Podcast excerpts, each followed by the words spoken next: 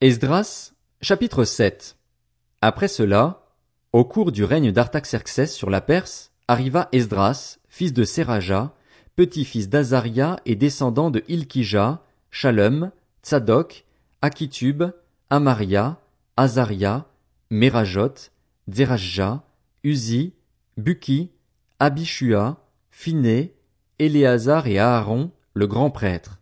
Cet Esdras monta de Babylone.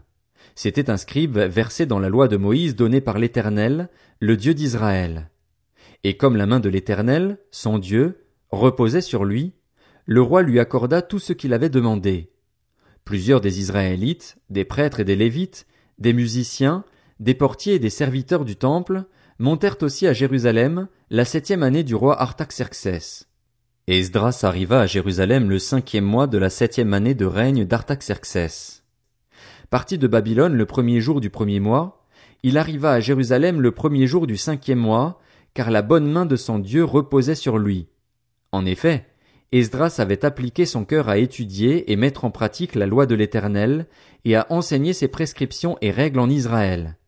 Voici la copie de la lettre donnée par le roi Artaxerxès à Esdras, le prêtre et scribe expert dans le domaine des commandements et prescriptions de l'Éternel relatifs à Israël. Artaxerxès, roi des rois, à Esdras, prêtre et scribe de la loi du Dieu du ciel, etc. J'ai donné l'ordre de laisser partir tous les membres du peuple d'Israël, ces prêtres et lévites qui se trouvent dans mon royaume et qui sont volontaires pour t'accompagner à Jérusalem. En effet, le roi et ses sept conseillers t'envoient pour inspecter Juda et Jérusalem d'après la loi de ton Dieu, qui est entre tes mains, et pour y apporter l'argent et l'or que le roi et ses conseillers ont volontairement offert au Dieu d'Israël qui a sa demeure à Jérusalem, ainsi que tout l'argent et l'or que tu trouveras dans toute la province de Babylone, avec les dons volontaires faits par le peuple et les prêtres pour la maison de leur Dieu à Jérusalem.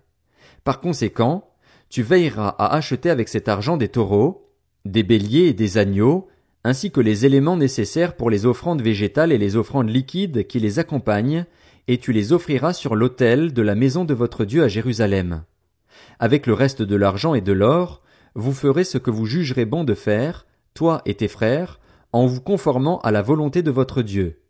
En ce qui concerne les ustensiles qui te sont remis pour le service de la maison de ton Dieu, dépose-les tous devant le Dieu de Jérusalem.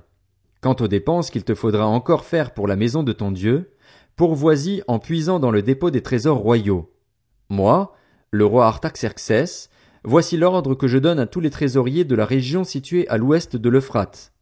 On respectera scrupuleusement toutes les demandes d'Esdras, prêtre et scribe de la loi du Dieu du ciel, jusqu'à concurrence de trois tonnes d'argent, vingt-deux mille litres de blé, deux mille deux cents litres de vin et deux mille deux cents litres d'huile.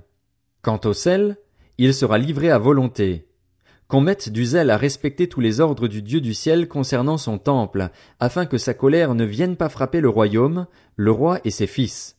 Nous vous informons qu'il n'est pas permis de prélever aucune taxe, aucun impôt ni aucun droit de passage sur aucun des prêtres, des lévites, des musiciens, des portiers, des serviteurs du temple ou autres assistants de cette maison de Dieu.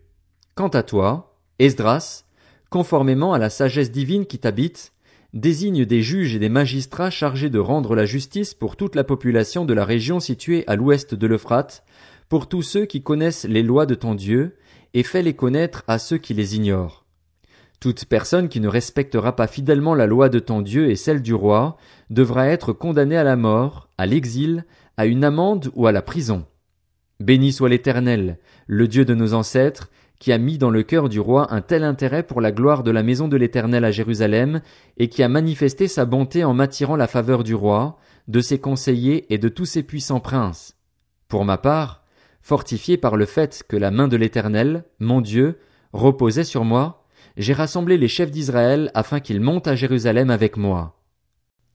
Esdras, chapitre 8 Voici avec leur généalogie, les chefs de famille qui sont montés de Babylone avec moi sous le règne du roi Artaxerxès. Parmi les descendants de Phiné, Gershom. Parmi les descendants d'Itamar, Daniel. Parmi les descendants de David, Atush, un des fils de Shekania. Parmi les descendants de Paréosh, Zacharie, et avec lui cent cinquante hommes enregistrés. Parmi les descendants de Pachat Moab, Eljoénaï, fils de Zerachja, et avec lui deux cents hommes Parmi les descendants de Shekania, le fils de Jacaziel, et avec lui trois cents hommes. Parmi les descendants d'Adin, Ebed, fils de Jonathan, et avec lui cinquante hommes. Parmi les descendants d'Elam, Ésaïe, fils d'Atalia, et avec lui soixante-dix hommes. Parmi les descendants de Shephasia, Zébadia, fils de Michaël, et avec lui quatre-vingts hommes. Parmi les descendants de Joab, Abdias, fils de Jéiel, et avec lui deux cent dix-huit hommes. Parmi les descendants de Shelomis, le fils de Josiphia, et avec lui cent soixante hommes. Parmi les descendants de Bébaï, Zacharie, fils de Bébaï, et avec lui vingt-huit hommes. Parmi les descendants d'Asgad, Jokanan, fils d'Akatan, et avec lui cent dix hommes. Parmi les descendants d'Adonikam, les plus jeunes, dont voici les noms, Eliphélet, Jéiel et Shemaéja, et avec eux soixante hommes. Parmi les descendants de Bigvaï, Utaï et Zabud, et avec eux soixante-dix hommes. Je les ai rassemblés près du fleuve qui coule vers Ahava, et nous avons campé là durant trois jours. J'ai passé en revue le peuple et les prêtres, sans y trouver un seul lévite. Alors j'ai fait appeler les chefs Eliezer, Ariel, Shemaéja, Elnathan, Jarib, Elnathan, Nathan, Zacharie et Meshulam, ainsi que les hommes intelligents qu'étaient Jojarib et Elnathan. Je les ai envoyés vers Iddo, le chef de la localité de Casifia, et leur ai indiqué avec précision ce qu'ils devaient dire à Iddo et à ses frères, les serviteurs du temple, qui se trouvaient à Casifia, afin qu'ils nous amènent des assistants pour la maison de notre Dieu. Comme la bonne main de notre Dieu reposait sur nous, ils nous ont envoyé un homme plein de bon sens, qui était un descendant de Macli, lui-même descendant de Lévi, le fils d'Israël, à savoir Chérébia, et avec lui ses fils et ses frères, au nombre de dix-huit. Ils ont envoyé aussi Achabia et avec lui Ésaïe, un descendant de Merari, ses frères et leurs fils, au nombre de vingt, ainsi que, parmi les serviteurs du temple que David et les chefs avaient établis au service des Lévites, deux cent vingt hommes, tous nommément désignés. Là, près du fleuve d'Ahava, j'ai proclamé un jeûne d'humiliation devant notre Dieu, afin de le prier de nous accorder un heureux voyage, à nous, à nos enfants et à tout ce qui nous appartenait. J'aurais eu honte de demander au roi une escorte et des cavaliers pour nous protéger contre l'ennemi pendant la route, car nous lui avions affirmé, la main de notre Dieu repose sur tous ceux qui le recherchent afin de leur faire du bien, tandis que sa force et sa colère frappent tous ceux qui l'abandonnent. C'est pour cela que nous avons jeûné et recherché notre Dieu, et il a accueilli favorablement notre prière. J'ai pris à part douze chefs des prêtres, Chérébia, Achabia et dix de leurs frères, et j'ai pesé devant eux l'argent, l'or et les ustensiles offerts à titre de contribution pour la maison de notre Dieu par le roi, ses conseillers et ses chefs, ainsi que par tous les Israélites qu'on avait trouvés. Je leur ai ainsi confié près de vingt tonnes d'argent, des ustensiles en argent pour un poids de trois tonnes, trois tonnes d'or, vingt coupes en or pour une valeur de mille pièces et deux vases d'un beau bronze poli aussi précieux que l'or. Puis je leur ai dit, Vous êtes consacrés à l'Éternel, tout comme ces ustensiles, et cet argent et cet or sont une offrande volontaire à l'Éternel, le Dieu de vos ancêtres. Restez vigilants et attentifs jusqu'à ce que vous puissiez les peser devant les chefs des prêtres, les Lévites et les chefs de famille d'Israël, à Jérusalem, dans les chambres de la maison de l'Éternel. Les prêtres et les Lévites ont accepté de se charger de cette masse d'argent, d'or et d'ustensiles pour l'amener à Jérusalem, dans la maison de notre Dieu. Le douzième jour du premier mois, nous avons quitté le fleuve d'Ahava pour Jérusalem. La main de notre Dieu reposait sur nous, et elle nous a délivrés de toute attaque et de toute embuscade pendant la route. À notre arrivée à Jérusalem, nous nous sommes reposés pendant trois jours. Le quatrième jour, nous avons pesé dans la maison de notre Dieu l'argent, l'or et les ustensiles, et nous les avons confiés au prêtre Mérémoth, fils d'Uri. Il y avait avec lui Éléazar, fils de Phiné.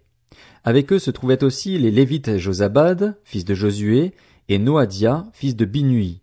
On a vérifié le nombre et le poids de tous les éléments et l'on a mis par écrit, à ce moment-là, le poids de l'ensemble. À leur retour de déportation, les Juifs issus de l'exil ont offert en holocauste au Dieu d'Israël douze taureaux pour tout Israël, quatre-vingt-seize béliers, soixante-dix-sept agneaux, ainsi que douze boucs comme victimes expiatoires. L'ensemble a constitué un holocauste en l'honneur de l'Éternel. Ils ont transmis les ordres du roi à ses satrapes et aux gouverneurs de la région située à l'ouest de l'Euphrate, et ceux-ci ont apporté leur soutien au peuple et à la maison de Dieu. Esdras, chapitre 9 Cela fait, les chefs se sont approchés de moi en disant, Le peuple d'Israël, les prêtres et les Lévites ne se sont pas séparés des populations installées dans la région. Ils imitent leurs pratiques abominables, oui, celles des Cananéens, des Hittites, des Phérésiens, des Jébusiens, des Ammonites, des Moabites, des Égyptiens et des Amoréens. En effet, ils ont pris certaines de leurs filles comme femmes pour eux et pour leurs fils, ils ont mêlé la sainte lignée aux populations installées dans la région. Les chefs et les magistrats ont été les premiers à commettre cet acte d'infidélité. À cette nouvelle, j'ai déchiré mes vêtements et mon manteau, je me suis arraché les cheveux et la barbe et je me suis assis, accablé. À mes côtés se sont rassemblés tous ceux qui tremblaient devant les paroles prononcées par le Dieu d'Israël contre l'infidélité des exilés. Pour ma part, je suis resté assis, accablé, jusqu'à l'offrande du soir. Puis, au moment de l'offrande du soir, j'ai abandonné mon attitude d'humiliation, tout en gardant mes vêtements et mon manteau déchiré, suis tombé à genoux, ai tendu les mains vers l'Éternel, mon Dieu, et j'ai dit, Mon Dieu, je suis dans la confusion. J'ai honte mon Dieu, de lever le visage vers toi, car nos fautes sont nombreuses au point de nous submerger et notre culpabilité est si grande qu'elle atteint le ciel. Depuis l'époque de nos ancêtres et jusqu'à aujourd'hui, nous avons été grandement coupables, et c'est à cause de nos fautes que nous avons été livrés, nous, nos rois et nos prêtres, à la domination des rois étrangers, à l'épée, à la déportation, au pillage, à une honte pareille à celle qui couvre aujourd'hui notre visage. Pourtant, l'Éternel, notre Dieu vient de nous faire grâce en nous laissant quelques rescapés et en nous permettant de nous installer dans son saint lieu, en rendant la clarté à notre regard et en nous redonnant un peu de vie au milieu de notre esclavage. Oui, nous sommes des esclaves, mais notre Dieu ne nous a pas abandonnés dans notre esclavage. Il a manifesté sa bonté en nous attirant la faveur des rois de Perse, en nous redonnant la vie afin que nous puissions reconstruire son temple et réparer ses ruines, et en nous fournissant un abri sûr en Juda et à Jérusalem. Et maintenant, notre Dieu, que pouvons-nous dire après cela? En effet, nous avons abandonné tes commandements, ceux que tu nous avais prescrits par l'intermédiaire de tes serviteurs les prophètes. Tu avais dit, le pays dans lequel vous entrez pour en prendre possession est un pays souillé par les impuretés des populations installées dans la région, par les pratiques abominables dont elles l'ont rempli, d'un bout à l'autre, avec leur impureté. Ne donnez donc pas vos filles en mariage à leurs fils, et ne prenez pas leurs filles comme femmes pour vos fils. Ne recherchez jamais leur prospérité ni leur bien-être. Ainsi, vous deviendrez forts, vous mangerez les meilleurs produits du pays et vous le laisserez en héritage perpétuel à vos fils.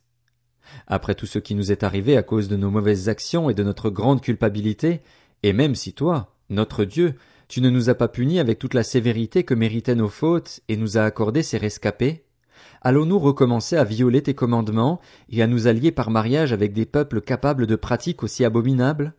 Ne t'irriterais-tu pas contre nous au point de nous exterminer, sans laisser ni reste ni rescapé? Éternel, Dieu d'Israël, tu es juste, car nous ne sommes plus, aujourd'hui, qu'un reste de rescapés. Nous voici devant toi avec notre culpabilité, alors que nous ne devrions pas pouvoir nous tenir ainsi devant toi.